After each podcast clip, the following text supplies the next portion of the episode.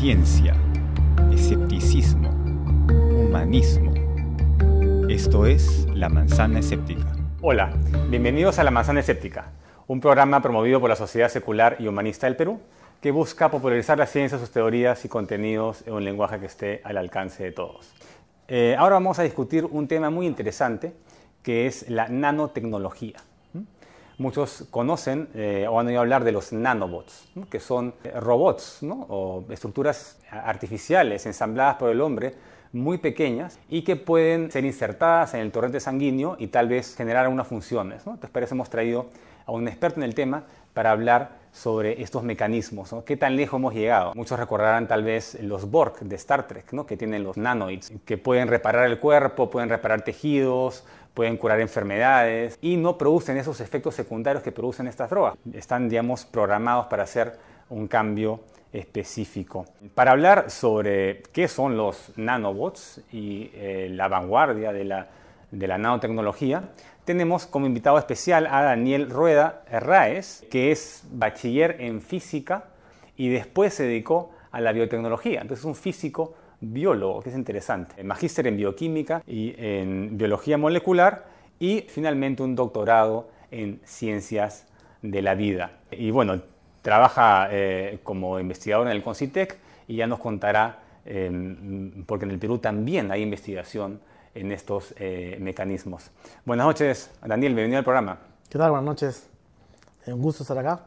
Quisieras tal vez comenzar o podemos comenzar con la pregunta, ¿qué es la bioquímica? ¿no? ¿Es esta eh, rama de la biología, de la medicina? Eh, la terminología existe, que la asocian algunas proteínas, algunas moléculas que, de las cuales yo sí podría opinar, exactamente, yo no trabajo en eso. Claro, no, es un término que se usa más en ciencia ficción, tal vez. Sí, sí, si, tú, si alguien va a un laboratorio de investigación y le dice, este, ¿qué sabes de nanobots? Probablemente nadie, nadie lo sepa, ¿no? Eh, de repente es una palabra más comercial, ¿no? Es, probablemente no estemos, no haya nanobots actualmente, ¿no? Eh, lo que hay son estructuras moleculares que realizan ciertas funciones. Sí, sí, eso sí, eso sí. Eh, y de eso, en ese sentido, se puede hablar de un, de un diseño molecular que puede generar beneficios médicos y que ya se utiliza, ¿no?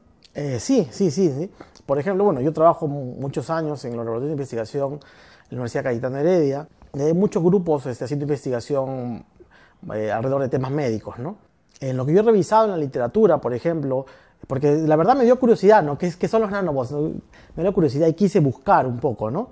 Eh, y según lo que encontré en la literatura, indicaban que lo que las personas llaman nanobots vienen a ser algunos complejos proteicos que, naturales que ya se conocen, que tienen ciertas funciones eh, biológicas intracelulares, y en algunos casos se producen de manera sintética en un laboratorio, en un tubo de ensayo. Esas, esas moléculas tienen alguna función biológica. Uno podría, si quieres, eh, inyectárselo a un paciente o, y, eh, las moléculas podrían tener la misma función que tienen naturalmente en la célula. Entonces, en ese sentido, uno puede agregar esas moléculas, esos compuestos, y en, la zona del tejido o en la célula, en otra célula donde uno le inyecte, pueden tener la misma función biológica que tienen naturalmente. Entonces, y como hay gran cantidad de proteínas con diferentes funciones, uno podría en principio escoger algunas, eh, unos complejos que tengan la función que uno quiera, en, temas médicos, por ejemplo, ¿no?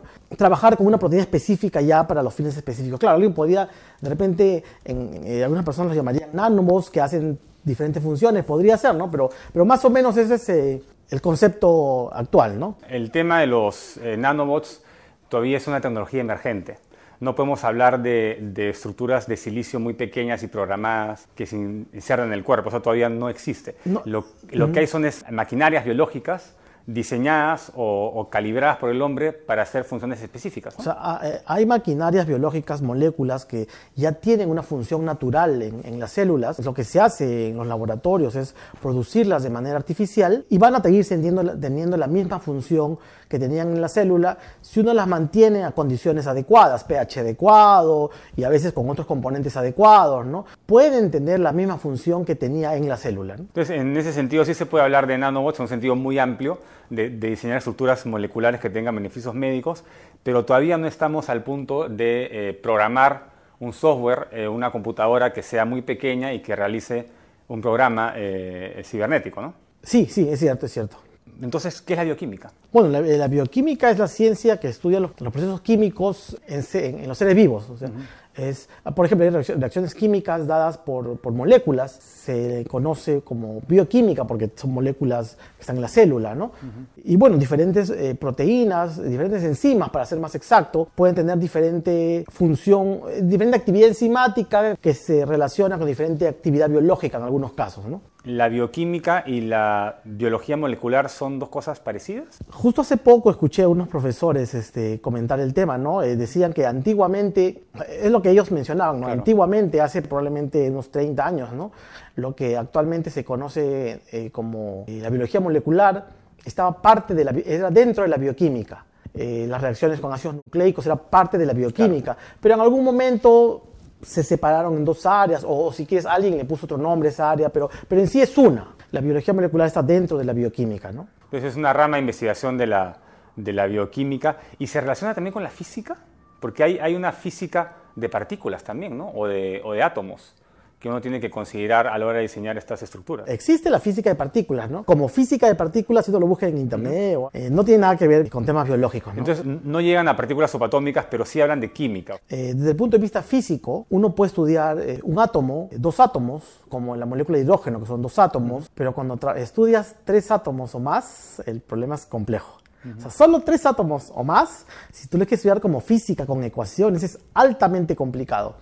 Entonces, eh, sería imposible usar esas mismas herramientas en la bioquímica, porque tú hablas de una proteína con probablemente 100, 200 aminoácidos, que probablemente tiene más de 500 átomos, o sea, es inviable, ¿no? La matemática no se podría aplicar, ¿no?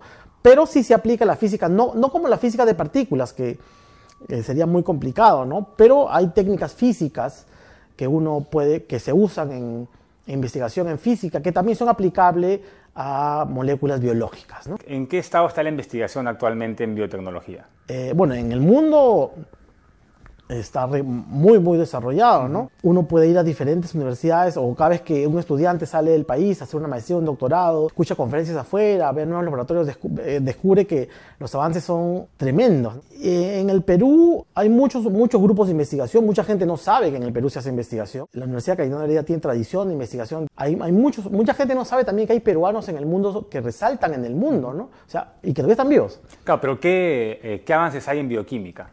Eh, ¿Te refieres en, Perú? En, el área, en el, mundo en general. O sea, ¿cuáles, cuáles son los, los avances más importantes en bioquímica? O en, qué se aplica exactamente? Un área muy, muy resaltante es, que es la biología sintética. ¿no? Muchos grupos que han querido eh, desarrollar un organismo sintéticamente, desde partiendo de lo más simple. Yo recuerdo alguna vez un profesor que nos daba una conferencia que mencionaba que él trabajaba con liposomas, que son, él armaba liposomas en el laboratorio, que es un poco lípidos, como, como forman la pared celular, y, dentro de los liposomas él metía una serie de moléculas, y él esperaba que poco a poco obtener una célula. Mm. y eso lo escuché hace mucho, mucho tiempo. Eh, y en algunos casos él ponía a propósito unas proteínas en unas proteínas transmembrana en, en, el liposoma, de tal manera que él podía activar por ejemplo, la expresión de genes, cuando prendía un láser, eh, activaba, por así decirlo, una de las proteínas transmembrana y eso tenía todo un proceso que él ya conocía, que activaba todo un proceso que estaba dentro del, liposoma y él esperaba, bueno, él esperaba en algún momento tener una célula que solita se replique, ¿no? pero donde él ha partido desde totalmente nada, donde todo era sintético. Entiendo que eso todavía no lo logran, o sea, tener una célula totalmente sintética y muchos grupos están, están atrás de eso, ¿no? Es eh, para muchos personas ciencia ficción, ¿no? Entonces habíamos conversado eh, por teléfono sobre esta bacteria sintética que eh, hizo, bueno, Greg Benter imprimió el ADN en una computadora, lo insertó a una bacteria, le pasó electricidad y apareció esta bacteria con ADN cuyo padre es una computadora y que se comenzó a reproducir, o sea, comenzó a hacer mitosis, ¿no? Es un tipo de organismo que no existía en la naturaleza, que fue diseñado. Eh, uno podría diseñar bacterias para que produzcan petróleo, ya sea lo que se está haciendo, por ejemplo. Y lo interesante es que estos diseños son de alguna manera nanobots, ¿no? porque están, eh, tú estás diseñando lo que quieres que haga una bacteria o una, estructura o una molécula y también hay un activador, en el caso de la investigación de tu colega, la luz, que activa una función. Hay cápsulas, por ejemplo, que también reaccionan químicamente y liberan a un contenido. Eh, para la medicina, por ejemplo, es algo que también se está investigando, interesante. Pero cuéntanos un poco, hablamos también sobre los biosensores, que podrían ser considerados nanobots. No sé si nos puedes contar específicamente tu investigación que es sobre el tema, ¿no? Eh, primero, ¿qué es un sensor? Un sensor es un instrumento que mide algo. ¿no? En los últimos años han, han, aparecido en el mundo los biosensores, que simplemente son sensores que tienen alguna componente o proteica o de ADN. Eh, todo el mundo conoce que el, eh, todo el mundo en ciencia, los que estudian un poco de biología, conocen que la molécula de ADN tiene doble hebra. Son dos hebras de ADN que están unidas por interacciones entre las bases del ADN. Y esa unión es específica. Es decir, si yo tengo si una molécula de ADN separo las dos hebras, estas se van a volver a unir, pero si yo las separo, saco una de ellas, traigo una tercera y la quiero unir, no, no se van a parear, no se van a unir. Entonces, eh, debido a este fenómeno, a alguien se le ocurrió usar solamente una hebra de ese ADN y pegarlo en la superficie de un electrodo. yo tengo un electrodo que tiene la superficie una de las hebras de de un gen específico que por alguna razón la hayan escogido, y luego este, este, este, sensor que tiene esa hebra de ADN lo pongo en una muestra que puede tener el ADN de algún patógeno, algún parásito de interés, eh, y ese, esa hebra de ADN va a unirse a la hebra complementaria que está en la muestra, que está en la solución. Mm. Y así yo puedo detectar la presencia de la segunda hebra, lo que significa que estoy detectando la presencia del patógeno. ¿no? En el Perú eh, yo, eh, eh, trabajé un tiempo en un proyecto desarrollando un biosensor en el laboratorio del doctor Mirko Simic, en la Universidad Cayetano Heredia, donde él está desarrollando actualmente un biosensor para diagnosticar tuberculosis, mm. donde usa un gen específico de microbiota tuberculosis, escogido bajo ciertos criterios, y uno puede diagnosticar tuberculosis solamente en cuatro horas. Mm. es una tecnología que ya existe en el Perú, eh, en el mundo también, pero digamos eh, en, el, concretamente en Perú. Entiendo que también hay un grupo en la Universidad Católica que trabaja con un grupo de investigadores en el Hospital Cayetano Heredia, que también tienen otra metodología similar, pero diferente, perdón, diferente, pero también es alrededor de un biosensor. O sea, esa tecnología ya existe en el Perú y hay, estudiantes peruanos que, se entrenan con, con, esas técnicas, conocen y luego salen a hacer un doctorado afuera, ¿no? Ah, qué interesante. ¿Y qué podremos esperar en el futuro? O sea, que ¿hasta dónde podría ir esa tecnología?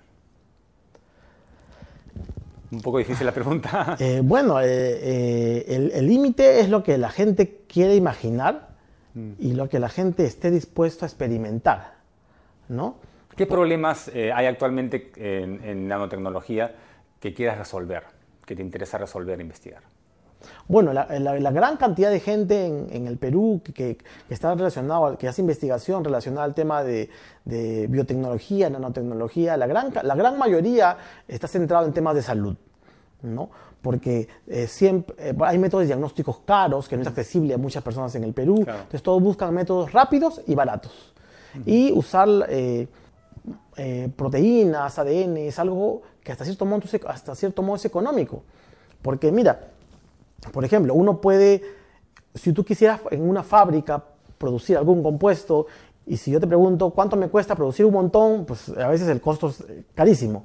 Pero en el caso de una, bacteria, una proteína, eh, uno puede insertar un gen en una bacteria y si tú dices, yo, yo quiero que esa bacteria, o sea, esa bacteria te puede producir la proteína que tú quieres. Y si tú quieres más, simplemente cultivas la bacteria y tienes más.